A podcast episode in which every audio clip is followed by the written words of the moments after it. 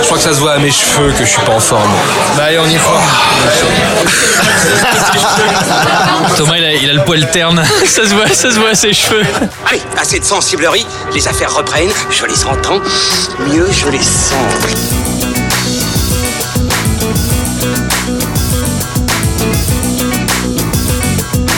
Qu'est-ce que c'est que ce foutoir, mon petit Bernard? C'est l'engin de guerre le plus puissant de tout l'univers. Salut à tous et bienvenue sur Séance Radio, c'est Fan Footage, le podcast, épisode 7. On est de retour après quelques jours d'absence puisque nous avons laissé place à nos amis de Next Episode qui étaient en direct du festival Cannes Série. On vous renvoie évidemment vers leur podcast. En attendant, on est bien installé au Hurling Pub autour d'un verre pour vous parler euh, cette semaine, aujourd'hui, de L'île aux chiens, le nouveau film de Wes Anderson, et Dans la brume de Daniel Roby. On vous dira euh, plus en détail euh, qui est-il ou pas d'ailleurs. voilà, ça c'est pour commencer, c'est gratuit. Euh, pour en parler évidemment, Ilan Ferry et Julien Munoz de cinévibe.fr. Salut Thomas. Comment ça va messieurs Salut Thomas, ça En va forme Toujours. Et mon fidèle comparse. Eh oui, je suis toujours là. J'habite au Hurling Pub en fait. Ah bon? Oui, oui, oui, je vis ici. Ah d'accord, ok, bah écoute, euh, je l'apprends, moi qui pensais te connaître. Pierre Delors de fanfootage.fr. Plein de mystères. Bon, tout le monde est prêt? Vous avez bien bu, c'est bon, vous êtes chaud, opérationnel? Yes. Allez, c'est parti. Cette mission, c'est quoi Huit ans après Mr. Fox, Wes Anderson revient donc à la stop motion avec L'île aux chiens. Nous sommes au Japon et suite à une épidémie de grippe canine, le maire tyrannique de la métropole Megazaki décide d'exiler tous les chiens sur une île artificielle faite de monceaux d'ordures. Le film va alors se concentrer sur une petite meute de chiens qui voit l'arrivée du jeune Atari Kobayashi, neveu du maire et parti à la rescousse à la rescousse pardon, de son fidèle Spots, qui est donc le premier chien à avoir été expulsé sur l'archipel interdite. Alors, euh, Wes Anderson, moi je suis pas un grand fan au départ, et je dois dire que le film euh, m'a profondément ennuyé. Je trouve techniquement très intéressant, mais très très bavard. On va revenir en détail là-dessus. Euh, mais j'aimerais avoir votre, votre sentiment sur ce film, parce que je ne connais absolument pas du tout votre avis. Alors, qui va commencer? Bon, vas-y, je vais commencer. Allez, Julien, vas-y. Bah, donc moi, moi, contrairement à toi, en fait, j'ai une euh, sérieuse affection pour euh, le cinéma Wes Anderson, Ouais. qui, qui est un cinéaste qui a, qui a une évolution vraiment intéressante parce que euh, donc c'est un cinéaste avec une, une identité visuelle très forte, Ouais. mais à qui on reproche beaucoup de, on a beaucoup reproché de d'être un cinéaste un peu vide en fait, de, un peu dandy, un peu maniéré Un pour peu rive gauche, quoi. un peu rive gauche, voilà, pour dire, pour dire, pour dire ça, et qui en fait, euh, depuis euh, The Grand Budapest Hotel, a, on va dire, prend une maturité. C'est-à-dire que Grand Budapest Hotel euh, inscrivait son récit en fait dans la grande histoire sans qu'on s'y attende vraiment. Donc il y avait un côté un peu plus sérieux, un peu plus noble. Et euh, là en fait on a un film qui, euh, bah, pour beaucoup de critiques en fait, ça, ça revient très souvent, a un discours un peu plus politique. Oui. Donc, mais en fait, moi, c'est pas tellement ça qui m'intéresse, en fait, ce, ce- ce truc politique. C'est qu'il tend plus à, à l'universalisme, en fait, dans ces histoires. C'est-à-dire que, bon, on a cette histoire de. Tout le monde. Bon, la critique aime bien euh, dire que le film est euh, anti-Trump. euh, mais moi, j'ai envie de dire, bon, euh, maintenant, euh, dès que t'as un film un peu. euh, un peu sensé, un peu intelligent, c'est un film anti-Trump à la Je suis base. pas sûr qu'il ait pensé son film. euh, Et non, mais parce qu'on peut penser, par exemple, tu vois, le, donc on- euh, le côté insulaire de, du Japon et son peuvent rappeler euh, euh, l'Angleterre et le Brexit, par exemple. Donc Ouais. on peut lui faire dire tout et n'importe quoi parce que il y a un message universaliste. euh, euh, dedans, Euh, comment dire, il y a tout un discours quand même sur la, le- la reconnaissance euh, des, des opprimés et euh, qui, qui se battent pour, euh, pour leurs droits en fait. D'accord. qui moi m'a m'a bien plu parce qu'il a inscrit il a inscrit dans une dans un, tout un une épopée euh, alors un peu délurée iconoclaste de tout ce que tu veux mais une, une épopée euh, qui fonctionne quoi en fait que- qui marche avec tous ses codes le- les codes du, du cinéma de Wes Anderson. Et voilà, ça s'inscrit dans cette mouvance qui, qui moi, me, me, me plaît parce que euh, le, le, le côté politique, entre guillemets, Ouais. renforce encore plus euh, tout, tout le cinéma de Wes Anderson, je trouve. Ok. Ilan, allez, vas-y. Alors, Toi, je euh, crois que tu as trouvé ça wafement bien. vraiment bien, ouais. C'est naze. Je suis ressorti, j'avais même envie d'adopter un chien, mais je me suis rendu compte que j'avais envie de manger des croquettes Dans un appartement à Paris, ouais. C'était pas jouable. Euh, non, mais pour euh, moi, je rejoins, je rejoins Julien sur euh, sur son appréciation du film. Ouais. Mais peut-être que moi, je l'ai apprécié pour pour d'autres raisons. C'est-à-dire qu'effectivement, bon, le côté universel, politique qu'on peut donner, qui est un peu capillotracté pour pour moi, c'est pas la chose à laquelle j'ai été le plus sensible. Je pense que la chose à laquelle j'étais le plus sensible dans le film, c'est sa poésie. Oui. C'est euh, c'est son univers visuel, effectivement, toute la reprise des codes du cinéma de Wes Anderson, que moi j'aime beaucoup, même si je trouve qu'il est un peu à se, à se répéter avec Moonrise Kingdom avant de revenir sur quelque chose de, de, de beaucoup plus original. fait un petit moment qu'il se répète quand même, Ouais. non? Dans les motifs. Oui, mais c'est aussi, c'est aussi pour ça qu'on l'aime. C'est aussi, euh, c'est aussi dans cette répétition des, euh, de certains motifs, euh, de cette patte, Wes Anderson, c'est aussi cette patte qui fait que soit on l'aime, soit on l'aime pas. Moi, pour moi, c'est, en fait, c'est un peu mon cinéaste préféré de ce que j'appelle, je sais pas si c'est moi qui l'appelle ou d'autres, le, le hipster pack. Ah, c'est une bonne qui formule. est, ouais. ouais, qui est euh, les Coppola, euh, Anderson et, et autres. Pour moi, c'est c'est celui qui est le plus intéressant de, de tous et qui justement dans sa Roman- répétition, Roman Coppola. Roman Coppola. Oui, non, il faut préciser quand même. Ah non, Sofia Coppola, tu veux dire. Sofia Coppola, Oui, oui, bien Roman sûr. Coppola, qui, euh, Roman Coppola qui est aussi Tout ça, c'est un peu la même bande. hein. Mais histoire de préciser, on parle pas du père. hein. mais euh, voilà qui de toute façon moi je le trouve beaucoup plus intéressant justement dans la répétition de, de ces motifs et ce que j'ai aimé dans euh, dans l'île aux chiens mis à part le côté canin c'est la poésie qui en, qui, en, qui en est ressortie c'est le fait que que les personnages étaient très attachants alors va rendre euh, va rendre des chiens attachants en, stop motion bah oui tu peux tu t'appelles Wes Anderson et tu et tu le fais. Il y a d'autres choses que j'ai beaucoup aimé son regard sur euh, sur la barrière des langues ce qu'il en fait euh, comment il arrive à personnaliser ses, ses chiens à leur donner euh, à leur donner une véritable humanité beaucoup plus que que que ses, que ses personnages. Donc voilà c'est des tas de motifs effectivement récurrents mais qui euh, qui ici trouvent un regain d'originalité et, euh, et voilà que j'ai j'ai beaucoup aimé. Donc voilà, et pour revenir juste sur ce qu'on disait sur, sur la barrière des langues, ce qui me fait redouter un peu ce que va donner le film en VF, parce que en VO, l'usage l'usage de la barrière culturelle linguistique est, euh, est assez bien exploité. Et là, euh, là en VF, j'ai- peur. Enfin, j'ai vu la bande-annonce en français. J'ai peur qu'il Il a un casting de dingue mais j'ai hein. peur qu'ils prennent le truc un peu à l'envers, si tu veux. L'étudiante américaine. Bah, rappelle-toi, rappelle-toi de la VF de euh, Inglourious Bastards, c'était juste complètement aberrant. Genre du coup les Italiens parlaient, enfin tu sais ils avaient changé les langues de tout le monde parce que ça n'avait plus aucun Ouais, mais sens. déjà, regarder Glorious Bastard en français, c'est une aberration totale. ouais. Bah alors qu'est-ce qui t'arrive Pierre T'as vu Anglious Bastard en français Mais non, mais vous rappelez- mais je me rappelle de la les, bande les annonce. quelques, les quelques scènes en français. euh, Je, me- je me rappelle de la bande annonce. J'ai pas vu le film. En bande-annonce. Alors Julien, tu voulais rajouter quelque- ouais, rajouter vas-y. j'a- j'accapare un peu encore le, le- le temps de parole. Non, je voulais rebondir, c'est qu'il y a quelque chose qu'on dit jamais sur le, le cinéma Wes Anderson, c'est euh, son affection pour les personnages en fait. C'est un film très affectueux envers ses personnages, malgré ce côté un peu dandy, un peu hipster, euh, qu'on pourrait croire qu'il prend à tout un peu de haut. Mais non, en fait, il y a- je trouve qu'il y a beaucoup d'affection pour les, les personnages qu'il met en scène. Euh, par exemple, on avait les gamins de Moonrise Kingdom qui ont, qui ont pas du tout des réactions euh, affectives. euh, comment dire, c'est pas Spielberg quoi. Mais tu, tu te, tu t'attachais vraiment à leur quête euh, amoureuse euh, pour ces personnages. Et, et c'est, toujours un point qu'on, qu'on nommait, je trouve, dans son cinéma parce qu'on parle toujours de la forme. Mais moi, je trouve que c'est vraiment un cinéma affectif euh, qui, qui a. Voilà, c'était juste pour, euh, Bah, pour ajouter son temps. T'as bien fait, t'as bien Pierre. Allez. Mais moi, c'est marrant parce que Moonrise Kingdom, c'est mon préféré de Wes Anderson. J'ai trouvé extrêmement touchant, très beau, très poétique. Euh, De toute façon, je suis assez fan de Wes Anderson, même depuis les tout premiers. Euh, J'aime un peu moins les, voilà, les plus anciens. J'aime un peu moins Bottle Rocket ou La famille Tenenbaum. Euh, J'avais été assez impressionné par The Life Aquatic. J'avais trouvé ça vraiment bien et farfelu. Ça m'avait bien plu. Euh, alors voilà, je suis extrêmement fan d'animation. J'aime beaucoup le stop motion. C'est un genre assez rare et j'avais été vraiment bluffé par Fantastic Mr. Fox. Enfin, moi, je trouve le film euh, merveilleux. Euh, extrêmement dynamique. J'étais assez surpris par I Love Dogs. En fait, euh, je m'attendais à quelque chose dans cette veine, quelque chose de peut-être plus grand public, euh, de plus animé. Il faut quand même dire que, alors techniquement, le film est absolument ahurissant. Hein. C'est, j'ai trouvé que techniquement, c'est vraiment une prouesse. Par contre, c'est son film le plus figé visuellement en termes d'animation pure. C'est les, per- rigide, hein. les personnages bougent très très peu. hein. On est dans des rigide. cadres très figés. Bah, c'est, c'est très japonais en fait. euh, alors, euh, ça dépend de quelle manière on l'aborde, mais. Je, je vois ce que tu veux dire, mais de toute façon, on va y revenir. Mais euh, alors, c'est un film, c'est son film sans doute le plus figé. Pour un film d'animation, euh, c'est vrai que les personnages ne bougent que très peu, et c'est surtout les visages qui sont animés. Euh, maintenant, la, la- la phrase que j'ai sortie en, en sortant de la, la projection presse, c'est que j'ai trouvé que le film était plus intéressant qu'il n'était ag- agréable à regarder, en fait. Et c'est un film que j'aurais beaucoup de mal à recommander.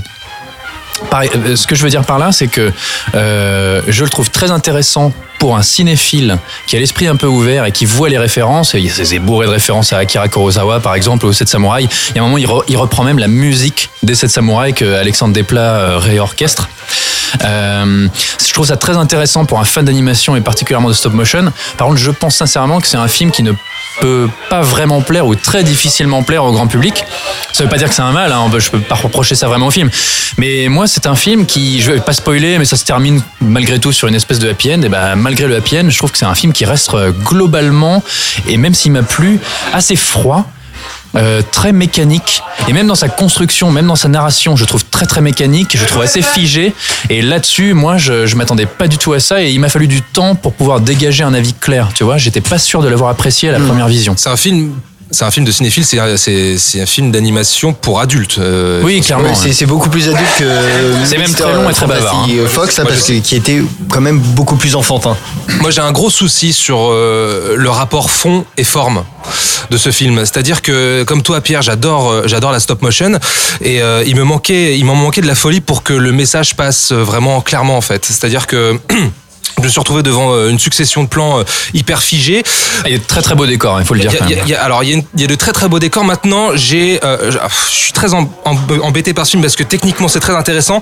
Euh, la richesse iconographique, elle est là, mais j'ai plus l'impression de voir une richesse iconographique euh, pour de la publicité par moment que pour euh, euh, le médium cinématographique en tant que tel, pour un vrai film de cinéma. Et, euh, et, et même même les, les, les, les, personnages, les caractères design, je trouve qu'ils sont assez irritants, euh, les, les, personnages humains. Humain, ouais. Ils sont voilà, ils sont pas très attachants. Il y a pas beaucoup de charme en fait. Je, suis- je suis très embêté moi. Moi j'ai un problème par exemple chez les humains. En fait les chiens je les trouve extrêmement bien incarnés. la- Ah, moi, je suis pas d'accord. Bah, alors moi j'aime beaucoup les chiens, je les trouve très bien incarnés. Le doublage est, ex- est excellent comme d'habitude. hein. C'est toujours son, sa même équipe de comédiens. Puis il y a Edward Norton, euh, il y a aussi Brian Cranston maintenant qui rejoint Eh ben, l'écurie. là non plus, je suis pas d'accord avec toi. Moi, je les ai trouvés bien doublés. Par contre, c'est les humains qui m'ont posé légèrement problème, notamment cette étudiante étrangère, euh, cette correspondante américaine, dont l'utilité me paraît un petit peu limite. Et, euh, et, et là-dessus, tu vois, c'était, je me suis posé une question en sortant de la salle. Je me suis dit, mais pourquoi ça se passe au Japon en fait? Enfin, euh, outre la barrière de la langue, ça aurait pu se passer dans à peu, à peu près euh, n'importe quel pays. Je voyais même pas l'intérêt, à part justement un intérêt purement graphique. Je pense qu'il s'est juste fait plaisir. Oui, mais Je- c'est pas une mauvaise je- chose. Et peut-être que le Japon aussi, c'est l'intérêt cinématographique. C'est peut-être pour la référence cinématographique. On n'arrête pas de parler du cinéma de Kurosawa.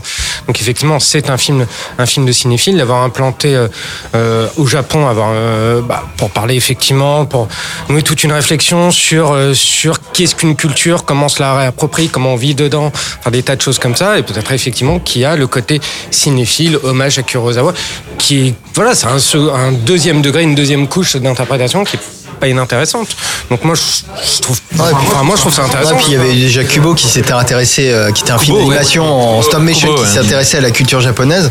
Et euh, là, il le fait d'une manière totalement différente parce que là, euh, dans Kubo, on était plutôt dans le médiéval, euh, Dans la fantaisie totale. dans, dans la mythologie. euh, et là, on est plus dans quelque chose. Bah, déjà, si on a, on n'avait pas précisé, le film est une dystopie. Oui.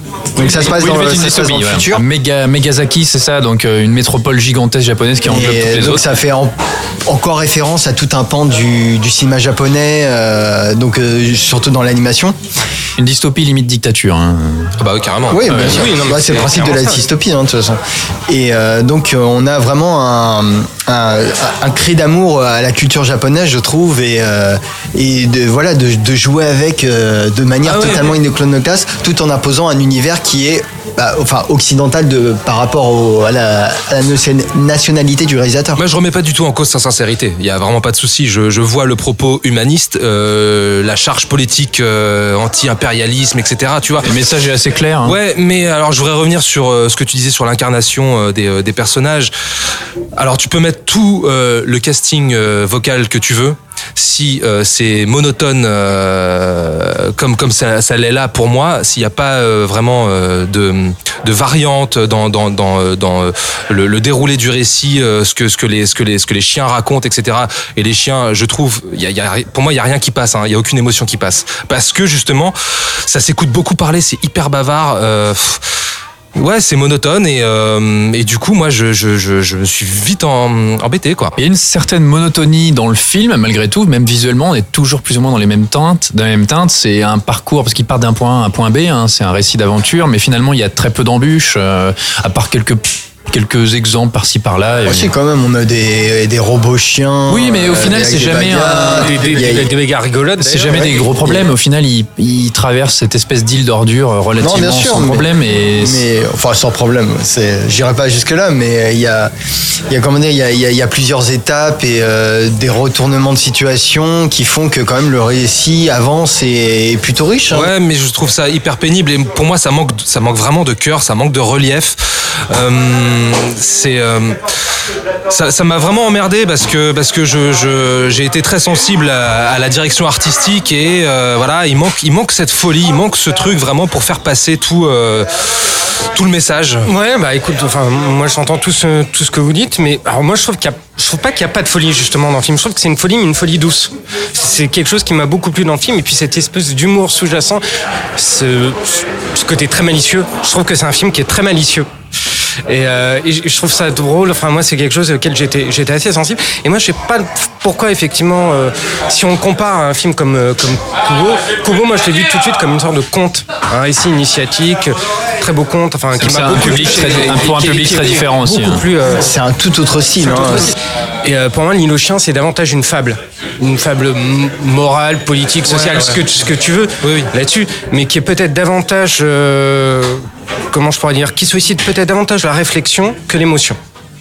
Donc c'est peut-être aussi pour ça que tu n'as pas été sensible à certaines choses. Mais après, on parle de ton monotone, mais euh, Fantastique Monsieur Fox, c'est aussi, c'était aussi des, euh, des tons très monotones dans les Oui, voix. C'était, c'était, Il y avait- peu le même. il y euh, beaucoup plus d'originalité, je trouve, Ouais, y ouais. compris dans le caractère design. Et il y avait Ouais. des personnages qui étaient vraiment, comme on dit, en couleur, tu vois. Alors que là, globalement, et je, je le répète, j'ai trouvé le film, au final, ça m'a plu, mais globalement, là, je trouve qu'on reste toujours dans la même thématique, dans le même univers visuel.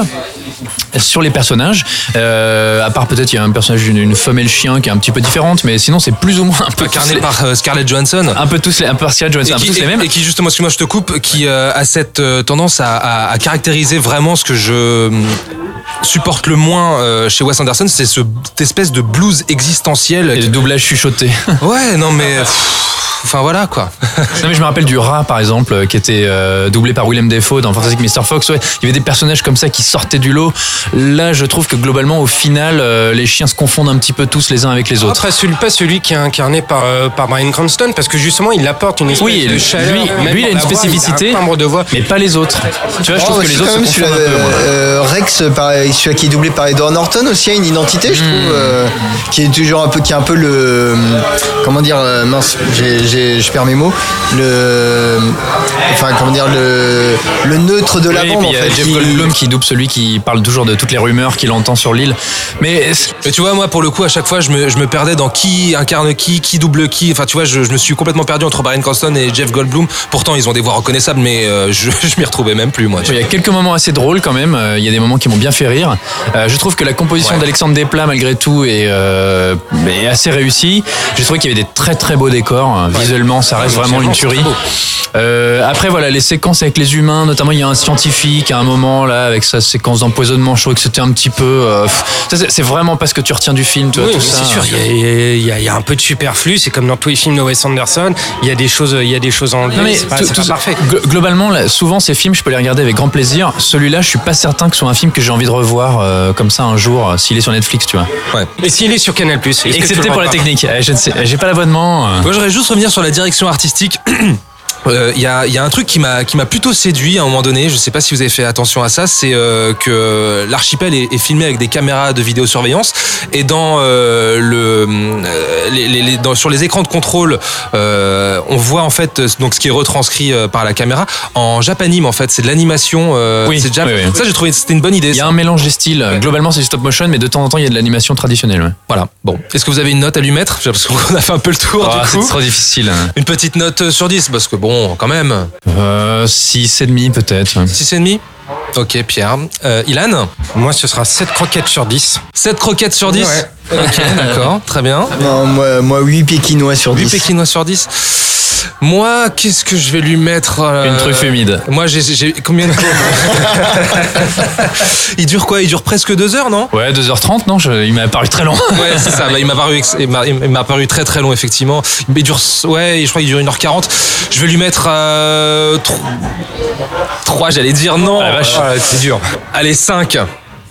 Ça va. Ouais, c'est la moyenne. Allez, 5 sur 10. Ah, Parce que, bah, euh, ouais, je, je le confesse, je suis pas un grand fan de Wes Anderson. Pour, euh, pour moi, je trouve qu'on fait beaucoup preuve, on fait preuve de beaucoup d'indulgence envers ce, ce jeune cinéaste. Mais Thomas n'a pas de cœur aussi, il faut le, faut le préciser. Et euh, lequel de, des Wes Anderson euh, tu serais le plus indulgent avec? J'adore, j'adore euh, Darjeeling euh, Limited. Alors moi, c'est celui que je trouve le plus mauvais. Et ben voilà, et ben voilà, tu vois, je- pour le coup, je sais que c'est un des, euh, un des Wes Anderson que mm, beaucoup n'apprécient pas. Moi, j'aime beaucoup euh, Darjeeling Limited, vraiment. Donc le plus conventionnel, il faut quand même le préciser.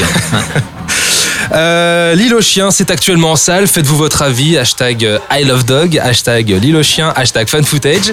On attend tous vos commentaires. On quitte le Japon pour Paris. Hein, les amis, qu'est-ce que vous en dites? Mais pour une fois, Ouais. hein? Dans le brouillard? C'est vraiment parce qu'on est obligé. hein. Allez, on y va. C'est la nouvelle production de genre Made in France, écrite et produite par Guillaume Lemans, auteur des récents Burnout ou encore La nuit a dévoré le monde et qui nous livre Dans la brume, film catastrophe où l'on y suit un couple parisien incarné par Romain Duris et Olga Kurilenko qui sont euh, pris au piège euh, et comme tous les Parisiens d'ailleurs face à une euh, mystérieuse brume toxique qui envahit la capitale. Et ces derniers vont donc se réfugier au dernier étage de leur immeuble sauf que pendant ce temps leur fille est coincée deux étages plus bas et elle est atteinte d'une maladie respiratoire et est retenue prisonnière dans son caisson. Le but du jeu est donc de continuer à l'alimenter en énergie. Est-ce que j'ai bien résumé le pitch messieurs? Ouais, grosso modo, c'est plutôt ça, ouais. c'est plutôt ça? Ça vous a paru efficace? Qu- Qu'avez-vous pensé de ce Just Breath Away? Ah, quel beau titre. C'est le titre américain puisqu'on en est euh, voilà, c'est un film avec un concept fort et qui a été vendu donc à l'international et le film s'appelle donc Just Breath Away. Mais puisque tu as commencé à prendre la parole Idan, je t'en prie, dis-nous tout. Dis-nous ton avis, Absolument tout. ton ressentiment. tout Euh, bah écoute, tout simplement, en, en, en sortant de la salle, je me suis dit qu'ils auraient dû changer l'accroche du film et changer ça par euh, dans le brouillard, personne ne vous entendra bailler. Retenez votre souffle en Dans le brouillard, personne ne vous entendra Ah bailler. ouais Carrément Dans la brume, personne ne vous entendra bailler. C'est un peu ça. Parce que j'ai trouvé le film profondément ennuyeux. Je, je me suis vraiment ennuyé dans le film. Pour moi, c'est un film qui, euh, ah, qui, participe à ce type de film qu'on appelle les films post-prod, qui a été pensé durant la post-prod, ah, en tout cas pour moi, hein, durant la post-prod et pas durant l'écriture. C'est-à-dire qu'on a un concept, mais c'est le concept qui détermine, qui détermine l'écriture, en tout cas le semblant d'écriture du, euh, du film. Et c'est pour moi le gros problème du film, c'est qu'il n'a aucun enjeu dramatique. Mis à part son, Oh, son- dur, son dur concept. Ah oui, je, suis- je suis dur si tu veux, mais euh, oui, oui peut-être. Mais il y a, une volonté de vouloir faire dans l'enjeu, dramatique qui est déterminée par euh, cette espèce d'élément surnaturel ou à moins que ce soit un pic de pollution, je sais pas trop. Mais euh, mais voilà, il y a euh, les enjeux dramatiques sont esquissés, déterminés d'une certaine façon par euh, euh, par euh, voilà ce- cet, élé- cet élément scénaristique. Mais je trouve ça très mal exploité. Pour moi, il y a eu, moi j'ai rien ressenti. C'est un film, c'est un film encéphalogramme plat. Ouais. Donc effectivement, il y a une volonté de voir, euh, de voir dessiner des enjeux dramatiques forts à travers le personnage de la fille qui est dans son enfant, qui est dans son enfant bulle bien sûr, de la petite fille qui est dans qui est dans sa bulle, et pas au sens euh, figuré, sens propre. Euh, de la sauver de cet élément euh, de cette. Bon, mais si vous déjà, je n'ai ressenti à aucun moment aucun sentiment d'urgence Ouais. par rapport, euh, par rapport à cet enjeu-là qui est censé être fort quand même. L'enjeu, c'est les parents qui doivent sauver leur, leur, leur fille dont la bulle, dont la batterie de la bulle va arriver à, à expiration et ils doivent braver, braver cette, cette brume pour, pour sauver leur fille. Je pense pas que ce soit du spoil à ce niveau-là, sinon la bande-annonce. Et avec, si tu veux, tous les, toutes, les, enfin, tous les, euh, toutes les figures imposées. Voilà, on a le sacrifice, si ça, enfin, les personnages secondaires qui sont censés être attachants, mais qui sont tellement, tellement archétypaux. Si tu veux, tout est de l'ordre de Ouais, l'archétype. mais alors attention parce que Guillaume Le Mans qui écrit et produit le film, euh, on n'a pas dit mais c'est réalisé par Daniel Roby dont je ne connaissais absolument pas l'existence jusqu'à ce film-là. Bref, passons. Euh, Guillaume Le Mans se défend hein, justement de jouer sur ces archétypes. hein. On, en- on y reviendra euh, après, mais euh, il s'en cache pas. hein. C'est pas tant un problème d'archétype, en fait, je pense, c'est surtout un problème en fait de casting. C'est qu'on a un casting qui, je pense, euh, n'est pas habitué au genre. Parce que, en fait, quand tu parles d'archétype, je pense que tu penses au couple de vieux. Par exemple. Le, donc, ils sont. Alors, je, je me rappelle plus du nom de l'acteur. euh, Ah bah, celui qui joue tous les vieux dans tous les films français. oui, voilà. euh, Et, et donc, en fait, on sent que cet acteur ne, enfin, n'a, enfin, n'a probablement jamais vu un film de genre de sa vie et qu'il ne sait pas dans quoi il joue et il joue en mode je joue dans un film français, quoi. Et mais je, je pourrais parler aussi de Romain Duris. Voilà, ouais. Plus, plus Romain Duris et Olga qui, Kurylenko. je pense, lui aussi ne voit plutôt le projet comme un tremplin pour sa carrière, mais ne croit pas fondamentalement à son personnage en fait. Et, et ça, c'est un vrai, une vraie barrière par- émotionnelle par rapport au film. Est-ce que c'est pas plutôt un problème d'écriture vraiment du personnage? Moi, j'ai un pro- il y a d'écriture générale. Il y, a un pro- il y a un problème, je pense, d'écriture, mais moi que j'identifierais plutôt dans les dialogues. Ouais, c'est ça. ouais. Parfois absolument ringard. C'est récité. Je, je, je veux pas être méchant, hein, mais il y a vraiment. euh, C'est très récité. c'est très récité et puis même il y a des trucs qui voilà je enfin je dis ringard ça peut paraître très méchant mais vraiment quand tu vois le film tu dis oh mon dieu mais euh, encore ce genre de dialogue quoi mais c'est surtout que je pense qu'on a des comédiens qui, qui prennent le genre de haut et qui, qui qui ne prennent pas vraiment le film au sérieux au niveau où il aurait mérité d'être pris en fait et ça c'est ça met tout de suite une, une vitre euh, émotionnelle euh, enfin qui coupe l'émotion Ouais. du film je moi, suis qui, a été, ouais. qui a été très violent hein. Ouais, totalement. Pierre. Alors je m'insurge euh, totalement contre ce qui vient d'être dit, euh, puisque pour moi en fait le problème ne vient pas de là du tout, et je serais même tenté de dire que Romain Duris et Olga Kurylenko, je les ai trouvés pas si mauvais. Alors comme quoi on a un, un avis complètement différent. Pour moi leur performance est, est relativement faible ou affaiblie par la pauvreté des dialogues et par la pauvreté de la mise en scène, mais je trouve que Romain Duris, euh, malgré ça, il y va, il essaie de faire quelque chose. Et ce couple de personnes âgées, alors ce, ce- ce vieux monsieur, ce- cet acteur, j'ai oublié son nom alors que je le connais bien, j'ai déjà vu dans des pièces de théâtre, c'est quelqu'un que j'aime beaucoup. Moi je trouve que c'est le meilleur acteur du film, hein. je trouve qu'il joue nettement au-dessus des autres. Et pour moi il y a deux générations d'acteurs. hein. On sent, Il on sent qu'il y a une formation de, de comédiens euh, à l'ancienne euh, bien plus bien supérieure. Enfin bon, mais peu importe. Euh, je vais faire une critique sur le film qui est c'est un coup de poignard. hein, je suis désolé, mais je suis sorti de la salle. Je suis allé le voir au cinéma. J'étais pas à la projection presse. Il y avait une Il n'y en a pas eu. Hein. il y avait, il y avait une dame derrière moi qui était avec son, avec son, son mari ou son amant, je ne sais pas. Et euh, elle, elle a sorti une, une phrase dans les, dans les escaliers en sortant du GCDL. Elle a dit Ouais, bon, euh, ça pourrait passer sur M6, quoi. Aïe, aïe, aïe, aïe, aïe, aïe. Alors, c'est affreux de dire ça, mais c'est exactement ce que j'ai ressenti. C'est-à-dire que c'est un film qui a des ambitions, qui a envie de faire quelque chose, qui envie de produire un, bah, ce, ce scénariste. Je ne connaissais pas tellement son travail, moi. Euh, Guillaume Le Mans, c'est ça Ouais, Guillaume Le Mans qui est auteur de Pour elle, des films de Fred Cavaillé et récemment euh, Un homme idéal. L'année- euh, enfin Voilà. il y a trois ans un On, homme on idéal. sent qu'il veut, on sent qu'il veut porter ce projet de film de genre et de film catastrophe en France et à Paris. hein. mine de rien, c'est suffisamment singulier pour le pour mériter d'être souligné. Mais c'est un film ambitieux hein, que- Mais c'est ambitieux et en même temps le résultat n'est pas là pour moi. Les dialogues sont faibles, l'écriture est terrible. Pour moi, le problème vient de l'écriture à la base. L'écriture est terriblement faible, c'est bourré d'incohérences. Euh, les images sont moches, la mise en scène est plate. Et pour moi, les comédiens là-dedans, ils ne peuvent pas briller quoi qu'il arrive. Ils n'existent pas, ouais. Oui, Julien, vas-y. Non, moi je mettrais juste un bémol en fait. Enfin, pour moi, le, le problème d'écriture du film concerne une scène qui en fait déflore la fin, mais longtemps avant qu'on nous l'annonce. et, euh, et qui essaye de jouer. Ah, on vous a surpris quoi. Mais bah non, enfin ça fait une heure et demie que j'ai compris ce que comment ça allait se terminer. Et là c'est vraiment pour moi c'est la, la grosse erreur du scénario que je ne comprends pas, qui justement qui n'est pas à la hauteur de ce que peut produire un Guillaume Le Mans. Alors je sais pas si la fin a été changée, s'il y a eu quoi que ce soit. Il est assez évasif là-dessus aussi hein, sur. Manifestement, il y a eu des gros problèmes en post-prod, sur le Final Cut Mais, notamment. mais lui n'en parle pas. Les effets spéciaux sont un peu dégueux parfois. Lui, lui n'en parle pas, mais euh, c'est cette fin qui est, comment dire, euh, désamorcée, mais au bout d'une demi-heure de film, Hmm. et qui fait, qui est là, qui comment dire, qui, qui fait genre, euh, vous avez rien vu, mais là on vous a montré la solution de la fin, mais ça passe pas du tout quoi. Et j'aurais pu excuser les effets spéciaux parfois un peu limite en termes euh, quand dans les scènes au-dessus Oui, sur, les balcons, sur les toits. Sur les balcons et les Parce toits. que les scènes, quand on est, parce que le film se passe beaucoup sous la brume quand même, et ces scènes-là sont quand même d'un autre standing. Je dis pas qu'elles sont réussies, je dis qu'elles sont d'un autre standing, mais les scènes au-dessus du toit sont quand même un peu limite et euh, très cinéma français, je trouve. Oui, elles sont, elles sont moches. Je voudrais juste rebondir sur, euh, sur ce qui a été dit sur- concernant les acteurs. Moi, j'ai pas tellement, enfin, j'ai pas eu tellement de soucis avec les acteurs dans la mesure où je trouve qu'en fait, ils avaient pas grand chose à défendre. Moi non plus, en fait. À la, à la base, il y a un problème d'écriture, d'écriture des personnages et qui- quelque chose qui, moi, de toute façon, m'a énormément choqué avec ce film, c'est que ça manque de tension. Avec un sujet pareil, et même avec des enjeux dramatiques pareil, on parlait d'intention. Il y a des intentions, effectivement, de dessiner des enjeux dramatiques, mais il y a absolument aucune tension qui, qui, qui s'en dégage. On n'est jamais proche des personnages. On s'en fout, en fait. Les, cho- les, choses, les choses se déroulent de manière très, euh, très basique, très linéaire, et c'est juste, on coche les cases du film catastrophe avec ces petites péripéties, ces petites figures imposées qu'on a déjà vues dans dans d'autres choses. Donc, moi, j'aime- c'est même pas ne pas avoir aimé le film, c'est une, une totale indifférence. T'as pas eu peur quand euh, Romain Duris se fait poursuivre par un chien Écoute, j'ai eu peur pour son brushing.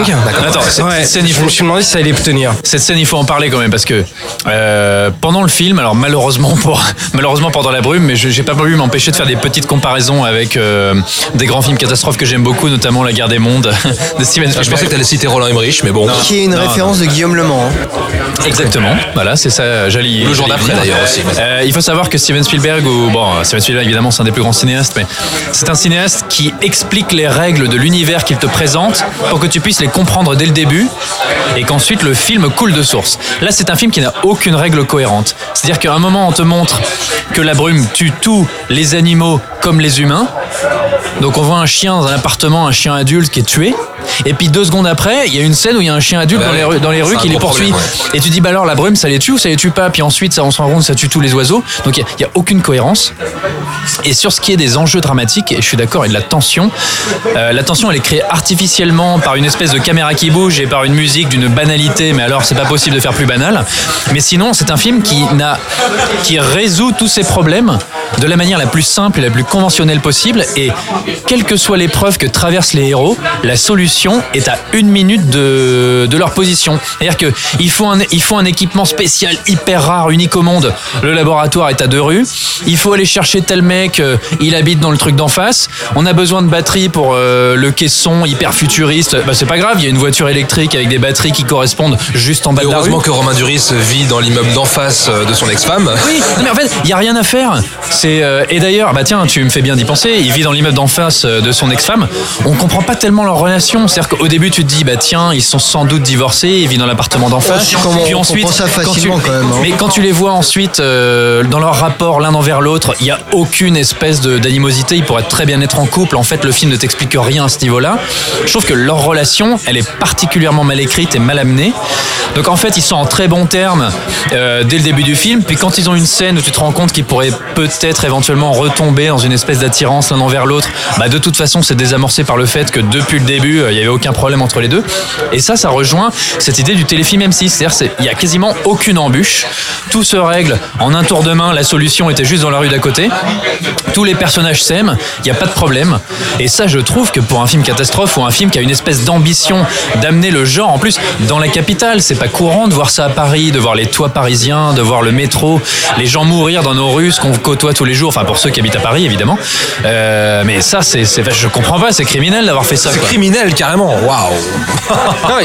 Puis, et puis on, a, on a très peu parlé de, de la mise en scène, ou en tout cas de l'absence de mise en scène, parce qu'avec un film pareil, on s'est dit qu'il aurait pu jouer, à défaut de, de bien écrire, en tout cas peut-être jouer sur la mise en scène, sur la gestion de l'espace, sur des choses comme ça. Une impression d'étouffement, par exemple, ou je sais pas, jouer sur les cadres, sur n'importe quoi, mais pas du tout en tu fait. vois la, lumière euh, parisienne euh, quand enfin avant l'accident et quand on est au-dessus qui fait vraiment euh, enfin qui est lumière type cinéma cinéma français donc tout est éclairé tout est visible euh, tout le cadre est, est limpide en fait qui n'a aucun l'image n'a aucun caractère là c'est vrai qu'on se dit qu'il y a- vraiment euh, il y aurait pu un effort, un effort de fait qui est fait quand on est sous la brume quand même qui a une esthétique qu'on aime ou qu'on n'aime pas hein. Euh, moi je suis pas excessivement fan mais au moins qu'il y a un minimum de caractère mais quand on est vraiment dans le, Paris euh, qu'on connaît normal tout ça c'est vraiment embarrassant quoi Alors moi je suis plutôt d'accord avec tout ce que vous avez dit de toute manière. Le film a coûté 11 millions d'euros, ce qui est quand même, euh, ce qui est quand même pas mal du tout. On est dans une démarche là. Je pense que, vous avez tous plus ou moins lu euh, les déclarations euh, ici ou là de, de Guillaume Le Mans qui tente d'insuffler un, un- un cinéma de genre en France. Je disais tout à l'heure que il a écrit et produit, je crois, Burnout et La nuit a dévoré le monde. Il, a, il a écrit mais il a écrit il a, a pas produits C'est- ça c'est son là dans la brume c'est le premier film qu'il Voilà, produit. exactement. Oui, t'as raison. t'as- oui, exactement. Maintenant, euh, alors on, on espère, on espérait euh, quelque part nous, euh, fans de fantastique, de cinéma de genre, que ce film pourrait être un, game changer quelque part. Euh, on en est, euh, voilà, le film est sorti il y a une semaine maintenant. On est à un tout petit peu plus de 120 000 entrées, donc ça va être très très compliqué. Manifestement, il s'est bien vendu à l'international. C'est ce que Guillaume Le déclarait récemment. Il a beaucoup de projets aussi pour le, cinéma français. Je, suis très embêté parce que j'ai envie de le défendre quelque part ce film malgré tout. Ah, c'est ça en fait la problématique, c'est qu'on a une personnalité, donc euh, Guillaume Le Mans, qui est un homme euh, ambitieux, qui vraiment a des projets euh, qui, qui, qui donnent vraiment envie. Donc un film avec Jean Dujardin, réalisé par Alexandre Aja, l'aventurier. Film d'aventure exotique. Et, et je parle vraiment que de celui-là. se passe en Indochine, c'est ça Ouais, en Indochine. et donc il- c'est quelqu'un qui, qui pourrait changer la face du cinéma français, enfin en tout cas faire exister le cinéma de genre français euh, dans, populaire, dans, dans ce qu'il a de plus noble et, de, bien de- sûr, ouais. et de plus efficace et de plus euh, passionnant qu'on peut trouver. Et c'est pour ça que c'est difficile parce que bon, on n'aime pas le film, mais en même temps, on a envie de défendre ce mec qui va peut-être euh, amener encore d'autres choses euh, beaucoup plus passionnantes et beaucoup plus réussies. Et je pense qu'en fait, euh, ces scénarios doivent être euh, réalisés par des, des réalisateurs qui ont quelque chose à montrer, quoi. Vraiment comme un Fred Cavaillé qui malheureusement Bah ouais, ouais, évidemment. ne Bah voilà, fait plus grand chose de, de correct parce qu'il a payé le prix de l'échec de Mea Culpa. Mais euh, voilà, c'est c'est un peu schizophrénique euh, nos, Mais nos- nos opinions. Des, quoi. des cinéastes de qualité, mais qui seraient là aussi pour recadrer l'écriture. Parce que moi, vraiment, c'est là où le film pêche. Je peux lui, je peux lui accorder le bénéfice du doute euh, sur pas mal d'aspects. Je peux comprendre que les effets spéciaux soient pas toujours exceptionnels, parce que oui, ça reste un film français qui a un budget relativement limité, même si 11 millions d'euros, rien, c'est hein. quand même beaucoup. Hein. film de ce genre. Je peux excuser les comédiens. Euh, en fait, je pourrais presque même excuser la mise en scène qui est particulièrement plate et banale si l'écriture derrière était solide. Mais pour moi, c'est ça. En plus, c'est non seulement un film catastrophe, mais c'est aussi un film de science-fiction. Parce que ça se passe dans un futur proche. Je pense, à mon avis, c'est pour justifier la maladie de ses enfants et qui vivent dans cette espèce de caisson un peu futuriste avec des batteries, euh, des batteries énergétiques. Il présente la science-fiction dès le début, c'est-à-dire que Olga Korilenko, euh, bon d'ailleurs, c'est un film purement français, c'est-à-dire que ce sont des Parisiens qui vivent dans des appartements exceptionnels, gigantesques, euh, Haussmannien. qui sont tous toujours beaucoup plus riches que la quasi-totalité des Français. Hein. Faut pas oublier qu'en France, on est dans un cinéma bourgeois. Elle travaille, elle donne des cours par correspondance sur Skype avec un espèce de synthique, de tablette graphique hyper futuriste. On se demande même à quoi ça sert. C'est en plus un film qui te, je sais plus, c'est toi qui disais, Ilan, on sait pas tellement d'où vient cette brume, Euh, mais en fait si, il te l'explique dans les dix premières ou les cinq premières minutes du film, t'as un journal télé. Oui, une édition spéciale. dit Oui, mais- globalement d'où vient la brume. Romain Duris n'entend quasiment pas ce qui se passe ou ne prête même pas attention au journal télé. Euh, dix répliques plus loin. Il te répète exactement l'origine de la brume, alors que euh, son personnage n'est même pas censé le savoir, tu vois. Enfin, il y a un moment, si on veut proposer du genre, il faut faire un truc carré, quoi. Oui, Julien. Euh, ouais, je mettrais quand même un gros bémol parce que reconnaissons quand même les mérites du film, c'est que le film en fait on a on ne sait ce que le personnage principal sait en fait. C'est tout est de son point de vue et donc en fait on apprend des choses mais on n'est jamais vraiment très sûr de ce que c'est cette brume. On, enfin, Euh, il te l'explique euh, texto dès le début du film, hein, dans un journal télé. Hein. on, on sait mais oui mais on Et en plus, il on te le connaît- répète C'est-à-dire, ensuite. Le, le film n'est pas fantastique, c'est un vrai film catastrophe, mais euh, au moins on peut apprécier quand même ce, ce- le fait qu'il y ait un point de vue dans le film, c'est qu'on reste attaché au personnage principal et on n'en sait pas plus, on n'en voit pas plus que ce que lui voit ou peut connaître. Donc là je te trouve un peu injuste. Où, a lieu d'ailleurs cette comme catastrophe ça. La catastrophe naturelle, elle a lieu dans. Est-ce qu'on spoil ou pas? Je sais pas. euh. Oh, euh, on va- Ah bah, En gros, C'est pas il y, a très un jour- grave. il y a un journal télé. Ah, Bah ouais, euh. je me lance. Non, mais pour dire où Il y a un journal télé dès le début du, du film qui te dit attention, énorme éruption en Suède et en Norvège, un nuage euh, qui sort, voilà. Ensuite, il rencontre un militaire qui lui dit écoutez, on sait pas très bien ce que c'est cette brume, mais on sait qu'elle sort de terre.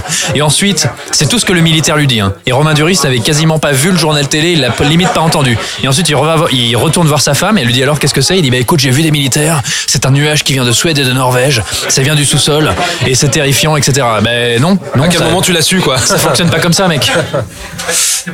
Ouais, Ilan, vas-y. C'est pour ça que moi je reste, je reste persuadé que c'est un film qui a été pensé avant tout en post-prod.